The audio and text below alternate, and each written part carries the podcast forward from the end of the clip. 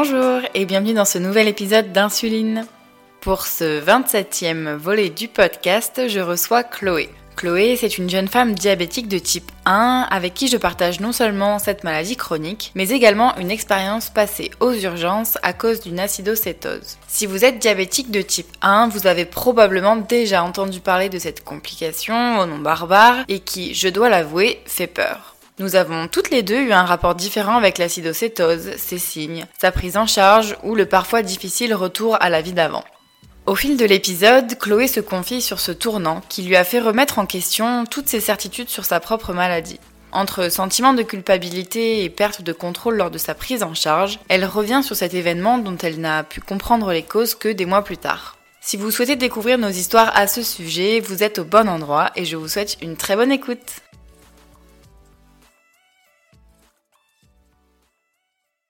Ben, merci beaucoup Chloé d'avoir accepté mon invitation pour participer à un épisode du podcast. Je te laisse tout d'abord te présenter et présenter un petit peu ton histoire avec euh, le diabète de type 1. Alors du coup, donc je m'appelle Chloé, euh, j'ai 23 ans, je suis en troisième année de psycho à Bordeaux après euh, trois ans de droit et, euh, et, mon histoire avec le diabète, bah écoute, ça fait euh, bientôt 12 ans en février que je suis diabétique de type 1 et bon, j'ai été diagnostiquée assez classiquement. Euh, j'ai eu euh, tous les symptômes qu'il faut quand il faut. Euh, envie de faire pipi, très très soif et puis j'ai perdu beaucoup poids. Bon, ça a mis un petit peu de temps parce que j'ai pas eu j'ai pas eu le médecin qu'il fallait par contre à ce moment-là. Après une prise de sang et une bandelette urinaire, au bout de quelques mois, on s'est rendu compte que que le diabète s'invitait à la table. Sympa. et, et, donc depuis du coup ces, ces 12 ans, est-ce que tu pourrais nous décrire un peu une journée type aujourd'hui dans tes baskets et celle de ton diabète? Alors c'est pas tous les jours pareil, mais globalement, euh, ben, je me réveille, euh, je me scanne. C'est le, le, premier truc. Euh, enfin, j'éteins mon réveil et je me scanne. Ensuite, ben, je me lève. Je pas tout ce qui est. Je prends ma douche, etc. Je me scanne avant de prendre mon petit déj. Euh, S'il y a un petit peu de temps qui a séparé depuis le réveil. Je fais mon insuline. Euh, je vais en cours parce que j'ai souvent cours le matin. Généralement, je me scanne quand je suis en cours parce que j'ai tendance à, monter un petit peu en fin de en matinée surtout. Puis après, pause pause du déjeuner. Je fais mon insuline. Je me scanne bien évidemment. Et ensuite euh, deux heures après manger, je regarde. Généralement, ça va le midi, deux heures après. Par contre, quatre heures après, ça ne va pas. c'est souvent comme ça. Et euh, ouais, quatre, cinq heures après, je fais une petite injection si euh, si je mange pas pour pour corriger parce que avec les féculents, ça monte un peu. Et puis, euh, écoute, je rentre chez moi. Euh, et généralement, j'oublie de me scanner jusqu'à 21h. c'est pas drôle. et euh, ouais, je prends le dîner, euh, insuline rapide. Et puis, à 22h, 22h30, je fais ma lente. Et souvent, bah, je me couche. Et, généralement, je me rescanne dans la nuit quand même. Enfin, je me scanne avant de dormir et je me rescanne dans la nuit souvent. Ouais, je sais que quand je suis en cours, en général, euh, comme tu dis, les glycémies, 3-4 euh, heures après, ça commence à... En plus, comme on n'a pas d'activité et qu'on est assis tout le temps. Ouais. C'est vrai que moi j'ai une petite particularité, c'est que mon, mon amphithéâtre est au quatrième étage. Euh, en fait, c'est en haut d'un parking. Du coup, ça fait très trivial, mais on monte par les rampes du parking. Donc voilà, quatre heures après, ça monte. Mais si j'ai cours juste après manger, j'ai un peu peur de l'hypo souvent. Donc, donc voilà, je, je sous-dose. Je sous-dose. Ok. Ben, merci beaucoup pour cette petite introduction. On va pouvoir rentrer dans le vif du sujet, un petit peu autour de ton histoire avec euh, l'acidocétose diabétique. Est-ce que déjà tu pourrais nous, nous réexpliquer, revenir brièvement sur ce que c'est Oui, alors euh, bah, écoute, il y a les connaissances théoriques et la pratique. J'en parle, j'ai l'habitude un peu de prendre euh, l'image euh, d'une piscine, parce qu'on a un pH dans la piscine qui fait qu'on peut se baigner en toute tranquillité et quand tout va bien, bah, c'est un peu quand dans le sang ça se passe bien. Et puis bah, des fois il y a, y a, trop de, de, sucre dans le sang et du coup ça fait des hyper qui, qui stagnent. Et le problème c'est que bah, quand quand il y a trop de sucre dans le sang et que l'insuline euh, ne permet plus au sucre d'aller au, bon endroit, bah, ça stagne vraiment trop et au bout d'un moment, euh, bah, le, le, pH dans le sang il s'acidifie et ça, c'est pas bon du tout parce que euh, bah, ça ne nous permet pas de vivre correctement et euh, ça crée euh, des symptômes de type maux de ventre. moi, j'avais des, des, remontées acides de type reflux, nausées, etc. Et, c'était ce qu'on m'avait expliqué mon médecin traitant, c'est que bah, si tu mets pas de chlore dans la piscine, au bout d'un moment, elle tourne et, c'est ce qui se passe quand il y a trop de sucre dans le sang. Donc voilà, le sang devient tout acide.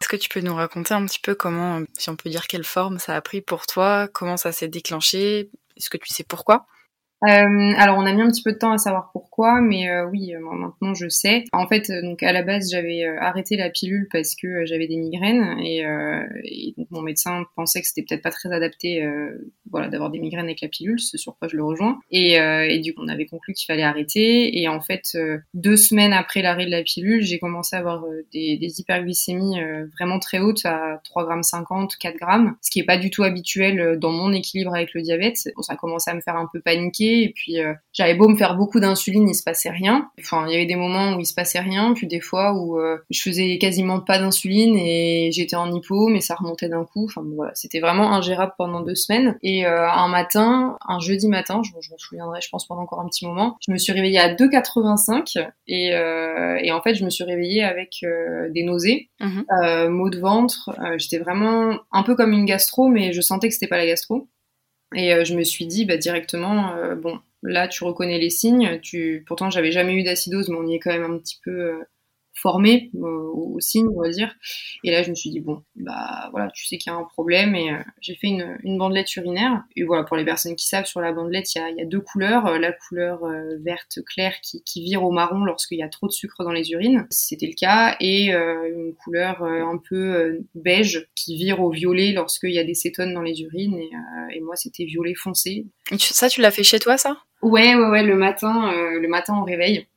J'ai fait ça et je me suis dit, bon, bah là, euh, on y est. Donc voilà. Et direction euh, les urgences, du coup, appelé ton médecin peut-être? J'ai appelé ma mère. bah oui, je, je l'ai appelé, j'ai pleuré et bah, j'étais en panique en fait. Hein. Je me suis dit là, euh, là, je suis face à, à, ce que je pensais pas affronter tout simplement. J'ai appelé mon médecin ensuite qui m'a dit bon bah là, faut aller aux urgences. Il n'y a pas, y a, y a, pas à tergiverser en fait. J'ai appelé mon copain qui a quitté son travail directement et direction les urgences avec ma sœur qui nous attendait parce que ma sœur vit à Bordeaux aussi donc. Voilà. C'est là que commence le périple. Pour le coup, j'en ai fait une aussi et, et c'est vrai que je me retrouve pareil dans tes symptômes, sauf que moi, c'était pas lié à un arrêt de pilule ou quoi que ce soit. C'était un problème de pompe, tout simplement, qui avait bugué quelque part et qui avait pas eu d'alerte. Donc j'avais passé la nuit en hyper et c'était au réveil exactement les mêmes signes que toi. Mm. Mais en fait, j'ai pas tiqué tout de suite. Je me suis dit euh, non, mais c'est bon, ça va aller. Je, je crois que j'avais tout changé. Mm-hmm. Mais en fait, j'étais partie faire les magasins. Je crois j'avais conduit la voiture et je me suis dit, en conduisant, je me suis dit c'est pas possible. Il va falloir que je m'arrête et que je, je vomisse. En fait, je peux. je, me suis dit mais c'est incroyable ce qui est en train de se passer. Qu'est-ce qui se passe? Et en fait, j'ai vraiment pas tilté tout de suite et on est rentré chez moi. Je commence à avoir de la fièvre, enfin vraiment à pas me sentir bien. Et là, on a dit oh mon dieu, Covid parce ah que c'était au moment du Covid et on a utilisé un thermomètre qui du coup ne donnait pas la bonne température donc il m'a sorti que j'avais 39 de fièvre ce qui ah. n'était pas le cas. Ouais. Pareil que toi exactement les mêmes symptômes sauf que moi j'ai pas j'ai pas du tout tiqué tout de suite en fait je me suis dit mais non c'est pas possible ça m'arrive c'est pas ce qui est en train de m'arriver. Ouais moi je crois que j'ai eu la chance que ce soit hors période Covid et du coup euh, je, je, me disais là euh, c'est je sais, en fait, oui, je me suis dit peut-être que je suis un peu vaseuse, que j'ai mal digéré un truc, mais tout de suite, je me suis dit non, non, là, ça va mm. plus loin que ça, là. Une fois euh, ton arrivée euh, aux urgences, est-ce que tu peux nous raconter un peu ton si t'as été hospitalisée, t'as refait peut-être une batterie d'examen, ce genre de choses? Alors en fait, je suis arrivée aux urgences, du coup on m'a prise en charge assez rapidement. Enfin, on m'a prise en charge rapidement dans le sens où on m'a fait remplir les papiers rapidement. Et puis ensuite, bon bah c'est l'attente hein, des urgences. Pas le droit de, de manger et boire, c'était c'était limite. Donc bon, quand on est en hyper, on sait tous que euh, mm. boire est, un peu, euh, c'est un truc qu'on peut pas passer à côté quoi. J'ai eu des, des, examens un peu multiples. Euh, on a fait prise de sang, on, ils m'ont fait aussi une radio des poumons pour voir s'il n'y avait pas une infection, analyse d'urine, etc. Voilà, pour écarter une probable infection quelque part qui causait mm-hmm. la, la, la, décompensation acidocétosique, comme on va dire. Et, euh, et puis ensuite, euh, on m'a fait un truc qui fait super mal, euh, qui est le gaz du sang. Oh mon dieu, c'est exactement ce que j'allais te dire. Voilà, c'est juste horrible. Pourtant, je pense qu'on n'est pas douillé lorsqu'on est diabétique avec les aiguilles. Ouais. Mais voilà, le gaz du sang, je... enfin pour donner une image, tout en rendant le truc. enfin, sinon, c'est pas cool, donc on va pas le rendre cool. Euh, c'est juste qu'en fait, ils vont chercher l'artère du poignet pour aller voir vraiment dans le sang, euh, le sang profond, et euh, c'est une aiguille qui fait juste super mal. Mm. Voilà. Et donc, bah, on m'a fait ça, et puis ensuite, on m'a installé tout ce qui était insuline en perf, donc en intraveineuse. Euh, les, tous les nutriments, etc. Parce que forcément, bah, les hyper prolongés entraînent une forte déshydratation. Et puis ensuite, euh, bah, au final, ils ont vu qu'il y avait rien, donc euh, tout allait bien, sauf le diabète. Du coup, euh, bah, ils m'ont dit on va vous garder parce que bah, parce que ça va pas, hein, voilà. Donc j'ai été hospitalisée pendant trois jours et j'ai été ensuite envoyée au service post-urgence, donc parce qu'il n'y avait plus de place en diabéto. Mhm. et, et, donc en fait, le service post-urgence, c'est un service. alors j'étais post-urgence spécialisée à l'ergologie, gérontologie, mhm. donc rien à voir avec le diabète. voilà, j'ai été hospitalisée, on m'a dit directement qu'on savait pas du tout euh, gérer le diabète de type 1 et encore moins les personnes jeunes. Euh, puisque gérontologie c'est les personnes âgées. Et, euh, et, en gros, on m'a fait comprendre que bah, il allait falloir que je prenne mon mal en patience et que, et que je comprenne leurs erreurs, quoi. Mm. Et c'était quoi du coup le, le prérequis du coup pour que tu sortes et que ça aille mieux? C'était juste que tes glycémies rentrent dans l'ordre au final? Bah, le oui, à la base, c'était euh, qu'ils arrivent à déjà à comprendre d'où ça venait. Alors, ils n'ont pas réussi à comprendre d'où ça venait. Euh, et puis, euh, parce que au début, on a pensé que c'était mon alimentation, le problème. Et puis ensuite, c'était que oui, ça, ça revienne plus ou moins, que ça se restabilise, quoi. Et que je puisse reprendre les injections en ayant une réaction du corps qui a accepté l'insuline. Voilà. Ouais. Et alors, comment ça s'est passé un peu cette relation avec le personnel de santé qui, qui connaissait pas trop le diabète de type 1 euh, ça a été ça a été hyper compliqué, euh, tout simplement parce que dans ces moments, on met euh, les médecins en face du fait qu'ils ne savent pas. Je pense que c'est vrai pour tout corps de métier, mais lorsque lorsque les gens euh, voient qu'ils ne savent pas et qu'ils sont en face de patients qui, qui savent, eh ben c'est compliqué pour eux d'accepter euh, leur position de, de, de non sachant. Donc les relations ont été tendues. très tendu, euh, dans le sens où bon, on m'a fait comprendre que euh, bah, je gênais dans le service, hein, tout simplement, parce que j'étais pas au bon endroit, qu'ils savaient pas s'occuper de moi et qu'en plus euh, je n'acceptais pas la façon dont ils s'occupaient de moi. Donc euh, voilà, ça a été un, un rapport euh, conflictuel euh, mm. Les infirmières étaient complètement dépassées. Elles étaient adorables hein, au demeurant, mais elles étaient complètement dépassées parce qu'elles savaient qu'elles faisaient pas bien les choses. Pour te donner un exemple, on m'a servi un plateau avec euh, pizza, euh, salade de pommes de terre en entrée, banane en dessert. Enfin bon, voilà, le, bon plateau quoi. Alors je sais pas qu'on peut pas manger ça quand on est diabétique, mais je pense pas que ce soit le plateau idéal lorsqu'on vient pour une acidose. Et en fait, on me coupait l'insuline pour manger. Euh, en me disant euh, non non mais euh, mange, on te remettra l'insuline après. Genre non mais ça fait 9, ça fait 9 ans que je suis diabétique, j'ai jamais fait comme ça, donc non. Et, et en fait le problème c'est qu'on n'a pas la main dans ces moments. Donc bah en fait j'ai vachement subi pendant cette hospitalisation parce que je savais qu'il faisait n'importe quoi et, et, et j'avais pas la possibilité à part dire mais vous faites quoi? Et m'entendre dire mais si, si si vous savez ce que vous devez faire pourquoi vous êtes là? En fait, c'était ça, le, leur mot, c'était de dire, mais attends, si tu, si tu sais euh, comment te gérer, t'as rien à faire là, quoi. Pourquoi, pourquoi t'as, pourquoi t'as merdé, en fait? C'était ça le truc. Et ouais, du coup, en trois jours, ils n'ont pas trouvé de place en diabéto, au moins pour, euh, je sais pas, même quelques heures, ça aurait pu. Non, euh, non ils n'ont pas trouvé de place du tout. Euh, et euh, je, je, pense, alors après, j'en sais rien, mais ils me disaient qu'ils appelaient le service. Mais quand je voyais le protocole qui était mis en place, je me disais, si les gens qui sont en diabéto sont aussi novices que ça, c'est quand même vachement dangereux déjà. Je pense qu'en fait ils s'embêtaient pas à appeler le service diabéto et que juste, euh, bah, eux ce qu'ils voulaient c'était que je m'en aille quoi, hein, clairement. Mais c'est ce que je t'avais raconté aussi moi au mm. niveau euh, quand j'avais été aux urgences aussi. Bon moi c'était en plus période Covid donc euh, j'avais passé je crois au moins une, une, heure dans le couloir avant d'être dans une salle où mise dans une salle où il y avait pas de cas ouais mm. pas de cas Covid ou quoi. Mm. Et après, j'étais allée aux urgences euh, cardio parce que moi, mon cœur, euh, j'étais en tachycardie euh, de malade. Et pareil, au niveau du repas, il y avait eu le couac du vas-y, commence à manger, je vais chercher ton insuline et t'inquiète, on fait ta dose. Et j'avais dit bon, ok. J'avais mangé et tout, et au final, le médecin était venu 30 minutes après. Pardon, machin, j'avais complètement oublié. Bah, je dis, bah oui, mais moi, du coup, j'ai mangé en attendant. Enfin, je pensais que vous alliez arriver, donc j'ai mangé. Donc ma glycémie, et maintenant, elle tape des records, quoi. Et il me dit, ah mince, mais euh, parce qu'on avait dit que vous sortiez ce soir, euh, si vous, votre glycémie, elle était bonne. Je dis, bah oui, mais elle aurait été bonne si vous m'aviez laissé mon insuline et faire ma dose toute seule quand quand j'aurais dû la faire, quoi.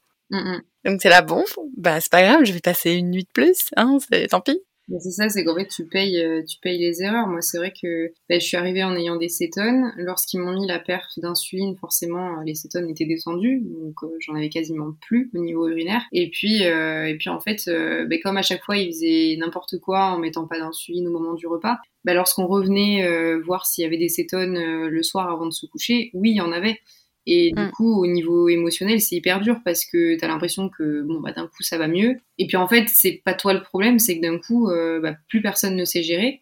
Et, euh, et puis moi, il refusait de me repasser sous stylo.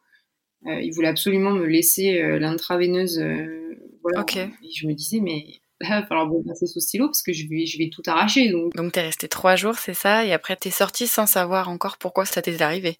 Ouais, en fait, je suis sortie en étant euh, plus haute en glycémie que lorsque je suis arrivée. Euh, je suis arrivée à l'hôpital, je devais être à 2,40 à peu près, et euh, je suis ressortie trois jours après à 2,90. Et on m'a on m'a souhaité une très bonne journée. Je me suis dit ok, super. Et, euh, et oui, oui, on m'avait donné aucune aucune explication, si ce n'est que puisqu'ils voyaient pas d'où ça venait, ça venait forcément de mon alimentation, parce que bah, une personne jeune qui voilà est bien à la fac, etc. Donc peut-être qu'elle mange pas très bien, peut-être qu'elle mange beaucoup de sandwich euh, entre les cours. Enfin bon, voilà, le discours c'était un peu bon. Si vous êtes là, c'est quand même vous êtes euh, vous êtes pas coupable, mais c'est pas complètement non plus. euh, c'est pas arrivé par hasard quoi. Donc euh, voilà, je, je suis sortie avec ça. Et euh, comment ça s'est passé le retour à la maison du coup? Et ben j'avais très peur. Euh, j'avais hyper peur parce que en fait contrairement à mon diagnostic où je suis sortie bon déjà j'avais j'avais 12 ans mais mais quand je suis sortie j'avais peur parce que c'était rassurant d'être à l'hôpital voilà tout le monde s'occupait bien de moi. Là j'avais peur parce que parce qu'en fait ils avaient déconstruit toutes mes certitudes euh, et que je- j'étais convaincue du coup que c'était mon alimentation qui n'allait pas. Et donc en fait j'avais peur de manger, peur d'être en hyper forcément, parce que je me disais si ça recommence euh, aujourd'hui, bah ils auront pas de place en diabéto, hein, donc euh, ils Mm. retournent. En fait oui j'avais peur de, de me faire de l'insuline, de pas m'en faire. Ce qui était très particulier, c'est qu'en fait en, en trois jours, avec toute l'insuline qui m'avait mise et puis mon corps qui avait réagi et tant mieux, j'avais une euh, une hypersensibilité à l'insuline, ce qui fait que dès que je m'injectais euh, la moindre dose, j'étais en hypo. Vraiment euh, des hypos, euh, des LO à n'en plus finir. Donc voilà, et, ça c'était hyper dur parce que bah, du coup je savais pas quoi faire. Je savais pas s'il fallait que je me fasse de l'insuline, pas d'insuline. Et euh, ouais, en fait, je, suis sortie de là en me disant, mais euh, je sais plus rien. J'avais cette impression d'être complètement, nouvelle diabétique, mais sans l'assurance de me dire, mais je vais y arriver, quoi. Je, je me disais, mais là, je suis incapable, quoi. C'est pas possible, je, je peux pas reprendre ma vie comme ça, euh, je vais pas y arriver. Donc euh, c'était ouais, hyper hyper dur le retour. Tu m'étonnes. Malgré, enfin malgré ça entre guillemets, t'es resté sous stylo du coup. euh, Oui. Enfin t'es, re- t'es repassé sous stylo déjà après euh, la perf. Ouais. T'es resté sous stylo après? Oui, oui, je suis restée, euh, je suis restée sous stylo. On m'a, on m'a parlé. euh, donc, euh, j'ai été hospitalisée le jeudi. Je suis sortie le dimanche. Le lundi, j'avais un rendez-vous avec une nouvelle diabéto parce que le diabéto que j'avais avant était nul. Et, et du coup, elle m'avait parlé de la possibilité de passer sous pompe pour pour qu'on voit ce que ça donnait. Et puis, je crois qu'en fait, de toute façon, je me disais non, non, je viens de sortir d'une hospitalisation Ouais. c'est pas le moment de me parler de mettre un autre traitement, enfin un autre moyen de traitement. Puis je crois qu'en fait mes stylos c'était le seul truc qui me paraissait un peu familier dans mon diabète quoi. Je me disais ouais ça je connais, ça je sais que j'y arrive. Donc euh, donc ouais je suis restée sous stylo. Et alors comment t'as su la raison pour laquelle ça t'était arrivé? Euh, on a on a tâtonné avec euh, avec ma, ma nouvelle diabétologue déjà parce que je la voyais assez peu, euh, une fois tous les deux mois à peu près. Et, du coup, euh, on a un petit peu ouais, tâtonné. Et puis à un moment donné, au détour d'une question de euh, Ah bah, vous prenez quelle contraception? Je dis bah j'en prends plus euh, depuis quelques temps avant l'hospitalisation. Et, là, elle me dit mais mais depuis combien de temps? Et je lui dis à ce moment-là, ça devait faire en gros, on était sur sept mois à peu près, ce qui remontait à un mois avant l'hospitalisation. Et elle me dit, ok, mais euh, ça a commencé, donc on a repris tout- tous les chiffres, les trucs, les machins, et ça a commencé à déconner quand. Et, euh, et en fait, on s'est rendu compte que ça a commencé à, à ne plus aller avec les hyper persistantes au moment de, euh, de la période d'ovulation, donc qui est la période où vraiment les hormones naturelles euh, sont, sont en ébullition, quoi. Donc c'est une période un peu compliquée. Et, euh, et en fait, euh, ce qui m'est revenu, c'est que lorsque j'ai été hospitalisée, j'étais dans ma période de règles. On a fait les liens et elle m'a dit, bah en fait là, ce qui s'est passé, c'est que euh, euh, en ayant euh, tes règles pour la première fois depuis que tu avais arrêté ta pilule, tes hormones naturelles sont venues contrer l'action de l'hormone injectée de, de l'insuline. Ok. Et du coup, euh, c'est certainement ça. Et effectivement, depuis que je n'ai plus la pilule, donc ce qui fait maintenant quelques, quelques années, à chaque fois que je vais avoir mes règles, une semaine avant, j'ai tendance à être en hyper et à avoir mes doses qui augmentent. Donc ce qui, ce qui va dans le sens de ce qu'on a dit. Ok. Oui, je savais pas. je savais pas. On m'avait jamais dit que ça pouvait faire ça, mais euh, Ouais. ouais, moins je le sais quoi. Et donc, ouais, t'as mis 7 mois avant de savoir ce qui t'était arrivé. Enfin, pourquoi Ouais. ça t'est arrivé. Bah sept mois avant de trouver un truc euh, qui, qui correspondait à, à la Hmm. réalité quoi. Et donc, t'as dit que t'étais pas repassée sous pilule. Est-ce que t'as changé de contraception ou Euh, non, non parce que bah c'est un petit peu pareil. C'est, euh, je pense que j'ai encore un petit peu peur de ce que ça pourrait faire de repasser euh, soit sous pilule, soit avec un stérilet, avec des, des hormones ou quoi. Je suis pas totalement prête à me dire qu'il y a encore quelque chose qui va venir contrôler mes hormones et, et que ça pourrait potentiellement euh, redonner quelque chose comme ça avec une hospitalisation. Pour l'instant, c'est encore trop associé la contraception à, à l'acidose, donc euh, voilà, pour l'instant, on fait sans rien, sans migraine, c'est parfait. Les migraines, c'est pas cool non plus. ouais, Ouais. C'est vrai que. Ouais, ouais. Non, puis bon, au moins, euh, voilà, on laisse les choses se faire naturellement, et puis voilà. Hmm. Ah oui, et tu disais aussi niveau alimentation qui t'avait, enfin, du moins à l'hôpital, qui t'avait dit que ça pouvait peut-être être lié à l'alimentation. Oui. Et du coup, euh, est-ce que tu fais encore assez attention ou, Enfin, est-ce que ça, ça t'a provoqué peut-être des blocages ou ce genre de trucs? Euh, oui, alors je pense que déjà de base, j'avais une, une petite fragilité au niveau euh, de mon rapport au corps, qui faisait que j'avais tendance à être assez, euh, assez dans le contrôle euh, au niveau de l'alimentation. Je mange pas de féculents le soir, parce que je partais du principe que ça pouvait faire grossir, etc. Alors après, au final, c'est devenu une J'ai plus du tout cette pensée-là qu'on a réussi à, à déconstruire avec ma psychologue. Euh, Mm. Voilà, donc euh, non, les féculents le soir, c'est pas grossir hein, pour ceux qui nous écoutent.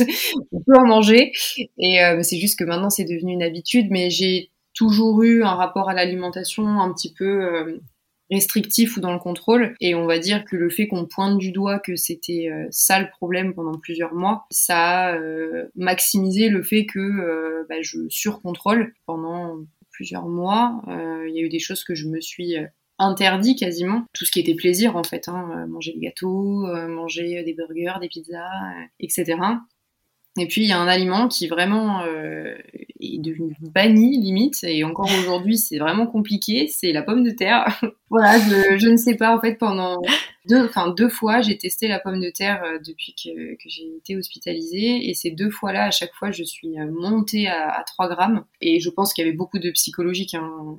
clairement je stresse avant de manger donc ça peut pas le faire. Ouais. et, et en fait, je me suis dit non mais ça, pas possible. Et c'était dans la période où on savait pas ce qui se passait, euh, Mm. ce qui vraiment avait causé le truc. Et je me suis dit euh, ah mais en fait, euh, en fait c'est la pomme de terre le problème quoi. C'est Ouais. elle qui a tout causé. Et donc du coup je me suis dit mais plus jamais. Et, et en fait ça a mis depuis mon hospitalisation, donc qui remonte à janvier 2019. Nous sommes en janvier 2022, je n'ai mangé des pommes de terre que trois fois. Et on compte les deux premières où je me suis dit plus jamais. Donc en fait, j'ai essayé une fois il y a, euh, il y a quatre mois. Et ça avait donné quoi? Bah ça s'était bien passé, euh, mais je crois qu'en fait c'était tellement chargé émotionnellement pour moi que je me suis dit euh, tu peux pas t'infliger ça en fait euh, juste pour une pomme de terre. voilà, c'est dommage. c'est trop, c'est excessif et, et du coup, euh, bah écoute, depuis j'ai pas retesté, mais je, je me dis j'ai j'ai réinclus tellement de trucs alors que je me disais ça reviendra jamais. Oui, Franchement, la pomme de terre, ça reviendra quand ça reviendra quoi. il faut laisser le temps au temps. Ouais. Ouais, ouais. Puis il y a un gros travail au niveau psychologique qui se fait aussi pour que ça aille bien et que ça aille dans le bon sens et, euh, et voilà quoi. Ouais. Et alors, bah, merci pour tous ces, ces partages. Est-ce que tu aurais un ou plusieurs peut-être conseils à donner si jamais il y a un ou une diabétique euh, de type 1 du coup qui se retrouve un jour confronté à cette situation Alors bah déjà c'est d'être euh, à l'écoute de son corps quand on commence à avoir des signes euh, un peu de type maux de ventre, envie de vomir, maux de tête, etc. et qu'on se rend compte que les glycémies suivent pas et qu'il y a, rien d'autre en fait qui peut créer ça. Déjà c'est d'avoir un peu un réflexe de, de se tester, soit avec une bandelette de cétonémie, soit avec euh, une bandelette urinaire, parce que ça peut, ça peut nous soit évincer une piste et tant mieux, soit euh, bon bah nous faire prendre conscience que c'est pas cool, mais que ça va aller dans tous les cas. Et puis euh, après c'est surtout de, de s'écouter. Que ça m'a appris vraiment, c'est c'est de m'affirmer en fait, c'est où on peut avoir confiance en soi et, et surtout que c'est pas de notre faute euh, si à un moment donné on, on a une acidose, c'est c'est comme ça et, et soit il y a une raison qui est claire et qu'importe qu'elle soit de l'ordre de l'alimentation ou pas, il n'y a pas à à s'en vouloir, on fait comme on peut. Puis c'est surtout euh, garder confiance en soi pendant le temps où soit on est hospitalisé, soit pendant le passage aux urgences. Et, s'il y a des choses qui vous paraissent euh, bizarres dans la façon dont on prend en charge, genre on vous dit euh, pas d'insuline quand vous mangez, si vous savez qu'il faut de l'insuline pour manger, faut le dire. C'est hyper important de ne pas, euh, faut pas tout croire. On est face à des médecins, on a tendance à se dire, ah bah, c'est un peu parole d'évangile, quoi. Euh, non, pas nécessairement. Et, vous êtes les, mieux placés pour, euh, bah, pour dire ce dont vous avez besoin, quoi. Si j'avais un conseil à donner, c'est vraiment de, de rester à l'écoute de soi, que ce soit dans le avant sur les symptômes et dans le pendant, dans la prise en charge. Et puis le après, bah, on fait comme on peut. Et, euh, et surtout, je pense que c'est important dans le après de, de prendre conscience du fait que si jamais ça a été vraiment dur psychologiquement et qu'il y a des, des, conséquences et des séquelles psychologiques, comme moi sur l'alimentation par exemple, hein, c'est soit de, de, consulter si on se dit qu'on en a envie, soit d'en parler à son entourage si on peut, avoir du soutien en fait, tout simplement. Ouais, et puis pas culpabiliser non plus de ce qui est arrivé, quoi. Ça arrive, bah, tu vois, on est deux, et ça nous est arrivé à tous les deux, quoi. Donc, euh... Oui, je pensais moi que ça m'arriverait jamais parce qu'on se dit toujours, euh, bah, enfin voilà, je suis bien équilibrée, ça va, et puis bon, et puis en fait, il y a des trucs qui se passent, et, et, voilà, et on a beau faire au mieux, bah, en fait, en mangeant de la salade, je gère pas mieux, et des fois, euh, je me dis bon bah voilà, quoi, c'est pas grave, une hyper, euh, une hyper, c'est pas dramatique. Et je dis ça aujourd'hui, mais il y a deux ans, une hyper, c'était le bout du monde, quoi. Ouais, c'est le fruit d'un long travail, en vrai. Ouais, ouais. Mais c'est pour ça qu'il faut être bien accompagné. C'est clair. Ben, merci Chloé. Je vais te poser la dernière question du podcast. Euh, si tu devais reprendre ta vie de zéro, tu le referais avec ou sans diabète? Oh Moi, je dirais quand même sans, parce que euh, même si ça apporte sur le plan euh, humain, au niveau des rencontres, euh, bah, là, rien que ce que je suis en train de faire avec toi, je l'aurais pas fait si j'étais pas diabétique. Je pense que sans, c'est quand même plus facile. je pense, ouais. Ouais, ouais, quand même. Ce sera le mot de la fin. Merci beaucoup, Chloé. Merci à toi. Et à bientôt. À bientôt. J'espère que ma conversation avec Chloé vous a plu et vous a permis d'en apprendre un peu plus sur l'acidocétose. N'hésitez pas à venir euh, nous poser vos questions à ce sujet si jamais vous voulez en savoir plus. Et je vous dis à bientôt pour le prochain épisode d'Insuline.